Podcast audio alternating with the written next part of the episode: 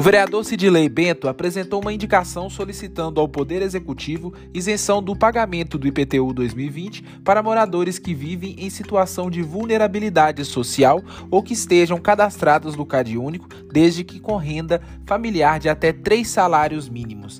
Quem explica um pouco sobre essa indicação é o próprio parlamentar. E o objetivo dele é em virtude do coronavírus que é essa pandemia que está nos assustando é, a todos, né?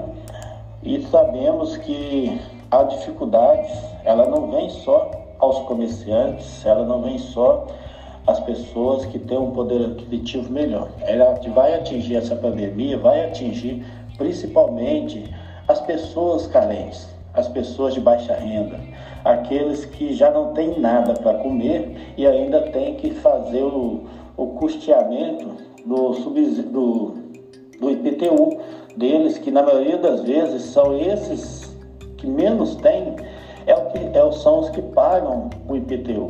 Então, o requerimento ele bate de frente com a, as pessoas, né, favorecimento às pessoas que vivem em estado de vulnerabilidade, as pessoas que realmente precisam do, do seu salário, do seu dinheiro neste momento difícil para se alimentar. Vale ressaltar que é através de indicação ou requerimento que um vereador encaminha ao prefeito solicitando as providências que muitas vezes o eleitor reivindica. Mesmo com este instru instrumento, o parlamentar sempre dependerá da ação e da boa vontade do Poder Executivo atender ou não ao pedido.